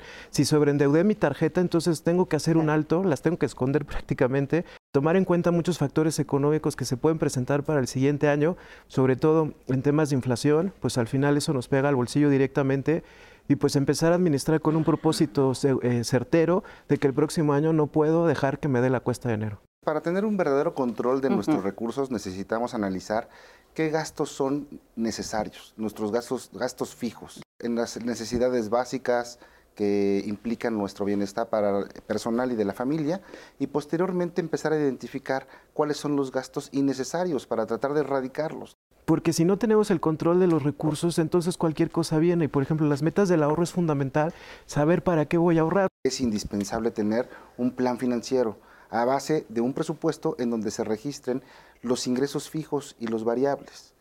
Eh, los gastos de igual manera, fijos y variables, a manera de que al final al realizar un balance, podamos saber cuál es el estado real de nuestras finanzas. Pero hay otros clientes que a lo mejor deciden financiarse con la tarjeta de crédito, pero justo ahorita lo que mencionábamos, por el aumento de las tasas, pues puede que sea un crédito caro. Entonces es muy importante no dejar pagar, eh, más bien no pagar el mínimo, que hay muchas promociones, la de los meses sin intereses, es muy importante que lo sepamos también utilizar con responsabilidad. O sea, se, eh, mencionábamos hace uno de los temas que ahorita estamos acarreando, que si estamos utilizando la tarjeta de crédito para financiar algo que es tan efímero como el supermercado, nos estamos financiando con algo muy caro. Pero, por ejemplo, meses sin intereses, un activo que se convierte en una inversión, ahí sí es la mejor forma para poder utilizar nuestra tarjeta de crédito.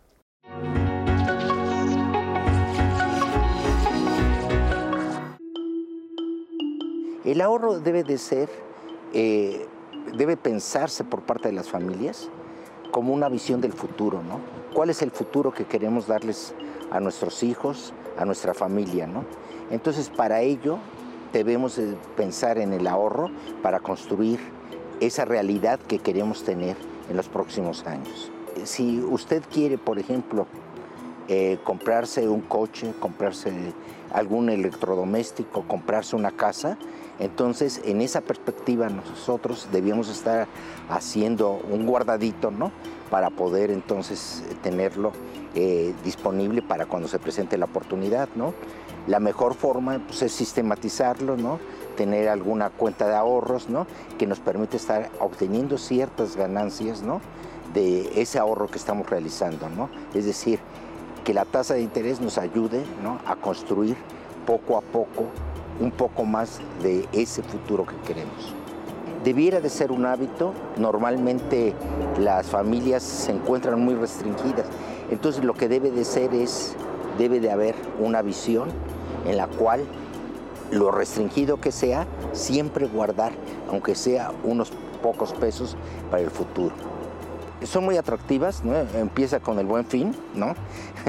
en el buen fin entonces nos empiezan a llegar una serie de ofertas que son innecesarias realmente, porque muchas veces no las necesitamos, pero decimos, ahí está barato, hay que aprovecharlo. No, hay que eh, pensarlo de que eso puede distraer ¿no? la construcción de objetivos de largo plazo.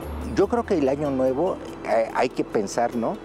Eh, cuál es la perspectiva de largo plazo de cada familia y entonces empezar el futuro hoy y no mañana. Estamos de regreso con ustedes. Yo estaba haciendo aquí unas preguntas indiscretas también del tema con los especialistas y pues quiero que ustedes escuchen las respuestas. Voy a leer estos comentarios de Fernando Campos. Fernando dice, yo este, yo este año cancelé dos de las tres tarjetas de crédito que tenía. La verdad me ayudó mucho para no endeudarme y ahorrar. El crédito es peligroso si no tienes control ni un presupuesto adecuado. Saqué una tarjeta adicional para mi hijo pero me di cuenta de que él empezaba a gastar más. Al final la cancelé y prefiero darle por semana dinero para sus gastos. Irma López nos comparte esta, esta situación en su familia. Luego, Ernesto Jiménez, una pregunta para los especialistas. Si quiero pedir un crédito hipotecario, pero no me alcanza para el buen inmueble, ¿puede mi hermana pedir ella otro crédito y comprar entre los dos el departamento? Nos pregunta Ernesto. Y finalmente César Pacheco dice, ¿cómo puedo mejorar mi, historial crediticio si ya estoy en buro con eh, malas calificaciones? Nos dice César Pacheco. A ver, si quiero un crédito hipotecario, ¿lo puede juntar con otra persona? Sí hay deudor solidario, pero hay que ver ciertas consideraciones. Digo, ya estaban haciendo el, de, que próximamente iban a tener un, programa de finanzas en pareja. sería muy importante que sí consideraras con quién vas a sacar ese esquema de, cofinanciamiento, mm. porque obviamente si hay alguna situación, si hay alguna dificultad, pues sí puede generarte problemas incluso legales. O pues sobre todo si hay legados o todo ese tipo de cosas. Entonces, sí está, sí está el esquema, pero sí sería muy importante ver con quién, ¿no? Para mejorar mi historial crediticio, ¿qué le podemos recomendar?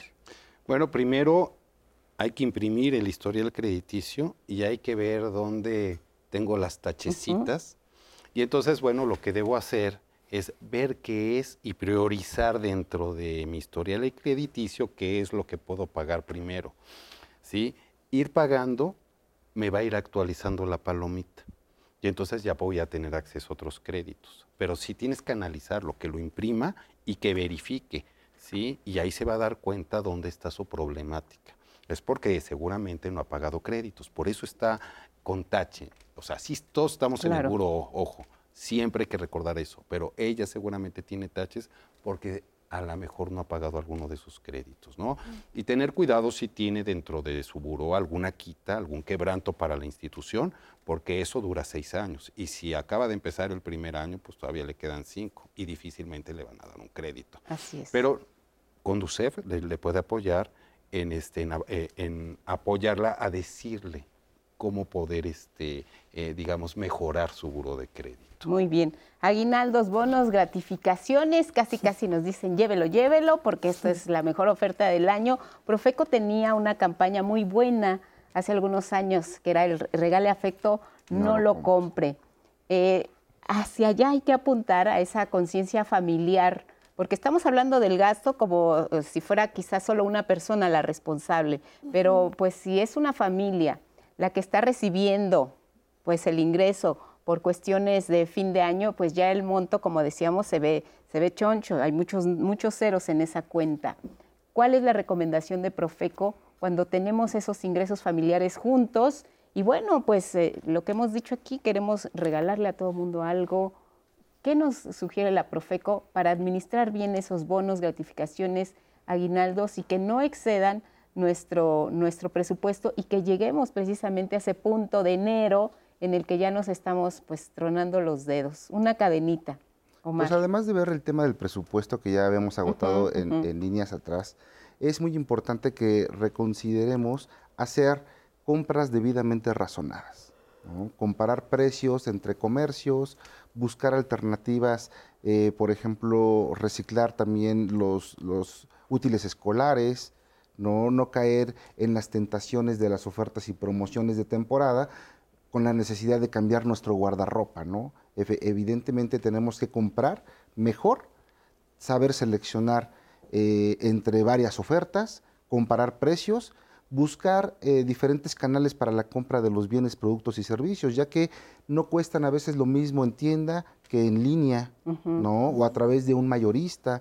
Entonces tenemos que buscar la manera de eficientar nuestros recursos a través de una mejor selección de, objetos, bienes, productos o servicios de una manera más razonada e informada. ¿Sí nos sensibilizaron estas campañas de, de regala efecto no lo compre? Pues yo creo que eh, las redes sociales, el internet en un teléfono facilita todo, ¿no? Eh, cuando uno eh, ve un producto a un precio presuntamente en oferta, lo primero que puede hacer es abrir cualquier buscador, poner el nombre del producto y automáticamente nos van a aparecer diferentes comercios en donde se está vendiendo este artículo. Y podemos advertir si efectivamente estamos en presencia de una oferta viable o no porque es posible que este producto esté en oferta en esa tienda, pero en otra esté más barato. Entonces ahí podemos tomar una decisión informada de compra y acudir no en ese momento con la eh, espinita de que quiero estrenar ahorita, pero lo puedo hacer al rato o tal vez mañana o pasado. Entonces tenemos que eficientar nuestros recursos para poder tener un beneficio eh, que pueda repercutir en otro tipo de gastos. Porque además comentábamos en, en la pausa que suele ocurrir que después de la euforia del 24 y el 25 de diciembre, pues empiezan a bajar los precios. Entonces, sería bueno sugerir en la familia también, pues, ¿por qué no hacemos el intercambio? Pues un día como hoy, 29 de, diciembre, diferirlo para pues aprovechar quizá mejor hasta los descuentos que se, que se están presentando. Es correcto, a partir del 25 de diciembre en esta temporada de fin de año, eh, los comercios empiezan a liquidar sus productos. Todos aquellos productos que evidentemente no vendieron en esta temporada les, empiezan a bajar un porcentaje muy importante en su precio, lo que vendría siendo una oferta. Entonces es muy buen momento para adquirir estos productos a un mejor precio, sin una repercusión fuerte en nuestra economía y efectivamente podemos ahí eh, esperar o retrasar los intercambios, sería una buena estrategia. O también este otro momento es después de las vacaciones de verano. Después de las vacaciones de verano empiezan las épocas de rebajas y ofertas.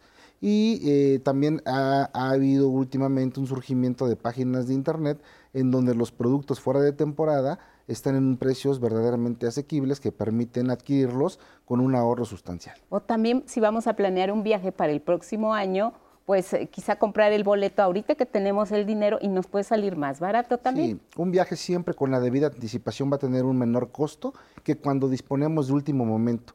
Siempre las cosas de que, de que vamos a disponer de último momento van a tener un costo elevado, ¿no? Los alimentos, los viajes, los hoteles. Entonces hay que planear para poder tener un mejor precio en lo que vayamos a adquirir. Planear, eso es muy importante. Se levanta el telón, Andrés Castuera. Buenos días. ¿Qué tal amigos y amigas que han seguido durante todo el año esta sección de teatro mexicano en Diálogos en Confianza por el 11? No podemos despedir este año sin hacer un recorrido por cómo se vio sobre los escenarios. Un año que como el ave fénix, el teatro resurgió después de una pandemia que lo dañó severamente en el que vimos, por ejemplo, historias que nos hicieron reivindicar a las mujeres en las leyendas más antiguas.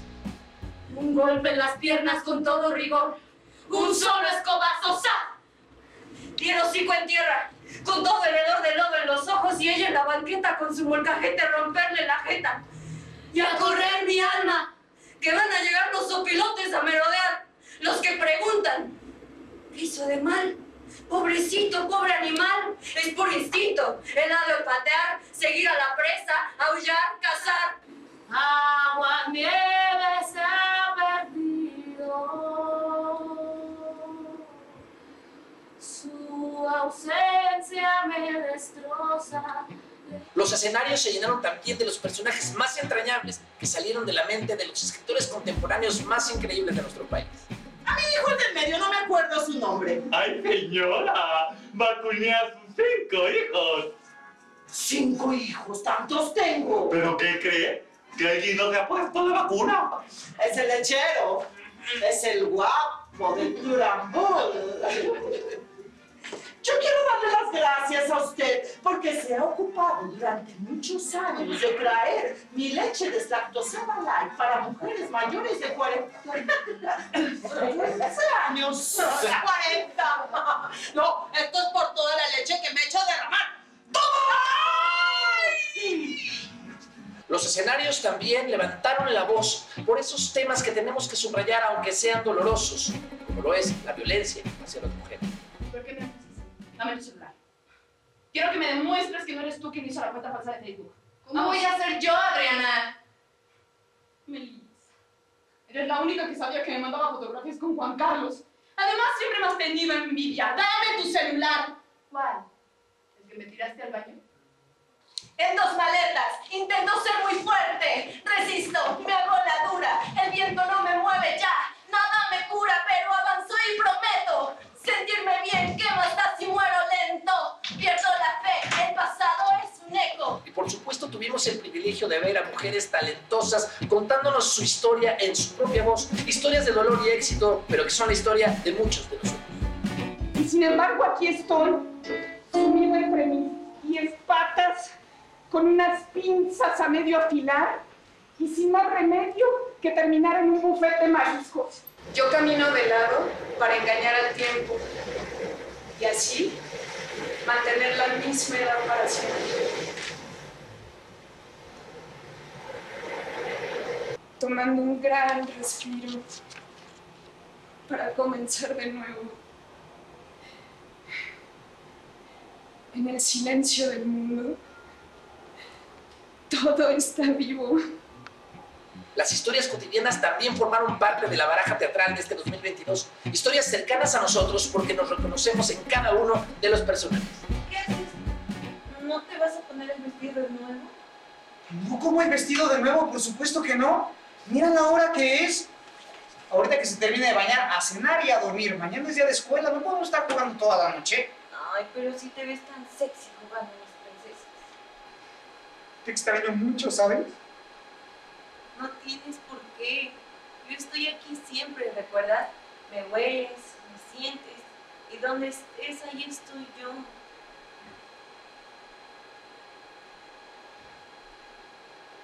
Te amo. Y te sigo amando desde siempre. Nos visitaron también mujeres importantes y olvidadas de nuestra historia, que en voz de grandes actrices nos recordaron quiénes son y serán por siempre. Por eso me casé con Manuel, por su sensibilidad. Y dejé de pertenecer al general. Y ahora soy libre. Nahui Oni nació y floreció para quedarse por la eternidad. Ese fue el nombre que me regaló mi amor a. Movimiento renovador de los ciclos del cosmos. Soy poder de movimiento que irradia vida, luz y fuerza. Vivimos un mágico regreso a las carpas y a los payasos en un homenaje al circo de nuestros abuelos, que gracias al teatro se volvió el circo de una nueva generación.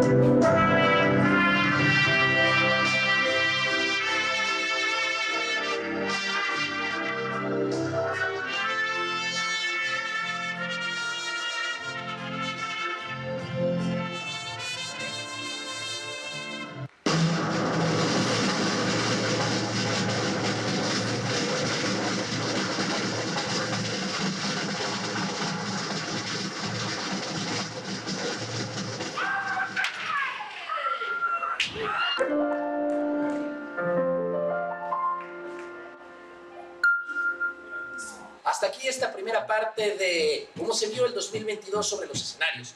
Un especial que sin lugar a dudas puso en alto el nombre de grandes creadoras, sin dejar de subrayar que el teatro tiene que decir siempre lo que está pasando. Que tengan ustedes un feliz 2023 y aquí nos vemos en la segunda parte de este especial en nuestra sección de teatro mexicano en diálogos en confianza por el Igual para ti, mi querido Andrés Castuera, gracias por todas las recomendaciones de este año que se va lo mejor para el que comienza, que haya mucho teatro, que se levante el telón, que se reactive la industria y que por supuesto los actores también reciban nuestro fuerte abrazo y tú, por supuesto, también nuestro cariño. Y vamos a continuar hablando de cómo nos estamos preparando para el próximo año, ya para un poco ir cerrando el programa. Estamos hablando pues de todas las estrategias que hay que seguir en materia económica y financiera, pero si nos vamos a lo inmediato, a que tenemos ya el mes de enero en puerta, para las personas también que nos acaban de sintonizar, ¿cuál sería esa reflexión final eh, que ustedes sugerirían, qué recomendaciones harían para prepararnos ya de lleno para entrar al 2023? Por favor, Omar. Pues eh, no realizar compras de pánico, no hacer unas compras de los bienes estrictamente necesarios de forma razonada a través de la comparación de precios, eh, no comprar, no caer en estas últimas ofertas de la temporada. eh, Que todavía hay que por ahí. todavía hay. ¿no? O sea, de repente, pues sí podemos caer en esos excesos, ¿no? De, de venir de un, de un diciembre bastante movido en el tema de los regalos, de las fiestas, de los pagos de deudas, del incremento de las deudas, para todavía ponerle una cereza más al pastel. ¿no? En Claro. ese sentido, pues eh, en el caso de ir a idas a restaurantes, pues disminuirlas, ¿no? Eh, buscar otras alternativas de entretenimiento como salir a parques, senderismo, andar en bici, en lugar de eh, gastar en temas de parques temáticos y demás, o eh, pues, eficientar nuestro presupuesto propiamente es lo que nosotros eh, les proponemos que puede funcionar bajo eh, este tema de la cuesta de enero. Muy bien, y sobre todo si ya nos aguantamos con el dinero aquí, que lo tenemos bien cuidadito, luego que no nos vaya a dar la euforia, ay, bueno, ya me lo voy a gastar, porque luego somos de, de arranques. Jesús, ¿tú qué, qué, qué les recomendarías para cerrar el Bueno, que si tenemos el dinerito, ya vimos las alternativas de Ujú. CETES directo y de la cuenta individual de las aportaciones para no gastarlo. Pero una cosa muy importante, tener listo el presupuesto para 2023. Y algo muy importante, hacer conciencia de que debo respetar exactamente ese presupuesto para poder salir de la situación que tuve en 2022 y que no quiero volver a repetir. Si me falla eso, voy a llegar a finales del 23 con problemas económicos y a lo mejor hasta peores. Entonces, si lo voy a hacer, hay que hacerlo en serio. Nada de que es como en 31 me voy a proponer sí, este, adelgazar y hacer ejercicios, algo la primera semana y a la siguiente ya no me importa. El presupuesto debe ser permanente si queremos este, avanzar y queremos tener un patrimonio. Y además hacernos eh, propósitos realistas, lo que hemos insistido, y no 50 propósitos, me voy a comprar un coche, voy a ahorrar, voy a viajar, voy a hacer, voy a pagar, eh, o sea, con pocos propósitos. Se puede todo, pero tienes que ir avanzando poco a poco, ¿no? Entonces, este, pues, ¿cuál es tu prioridad? Ah, mi prioridad es comprarme una casa. Oh, no, es un coche. Pues elige cuál es lo que quieres realmente, ¿no? Y qué es lo que va a llenar tu vida. ¿Qué es lo que te va a hacer feliz a ti y a tu familia? Por eso también las finanzas deben ser familiares. Pareja, e incluir a los hijos. Si no, nunca van a tener educación financiera y le va a pasar lo que nosotros, que tampoco van a hacer nunca un presupuesto. Muy bien, a los hijos y, desde temprana edad. Siempre. Muchas gracias, Jesús. Adolfo, ¿qué sugieres para cerrar el programa? Pues sobre todo, ya mucho lo mencionaron mis colegas, pero recordar ahora que estemos atragantándonos con las uvas el 31 ya el, próximamente, o sea, sí insistir muchísimo en eso, o sea, los rituales de fin de año, se los juro, no dan resultado, que si comer habas, que si comer no sé qué tanta cosa. Lo único que realmente nos permite alcanzar la libertad financiera, pues es la disciplina. Ser muy disciplinados, ya suena la música, ¿puedo despedir el programa? 40 segundos te O sea, de insistir en eso, o sea, no porque llegamos al 31 ya es reset y yo ya no debo nada y no, sino hay que seguir planeando porque lo más importante es tener objetivo fundamental, tener nuestra libertad financiera que nos va a permitir y nos va a generar una tranquilidad y una prosperidad, pero sobre todo pues insistir que eso al final nos debe generar un beneficio y una felicidad pues que no se agote. Pues muy bien, pues con estos mensajes les queremos agradecer a ustedes que nos siguieron en este último programa de jueves, ¿no? De diálogos, porque mañana hay programa. Que tengan un feliz 2023. Hay que cuidar el presupuesto, cuidar la salud y que la pasen muy bien, Anaí. Gracias. Gracias. Felicidades. Gracias. Gracias.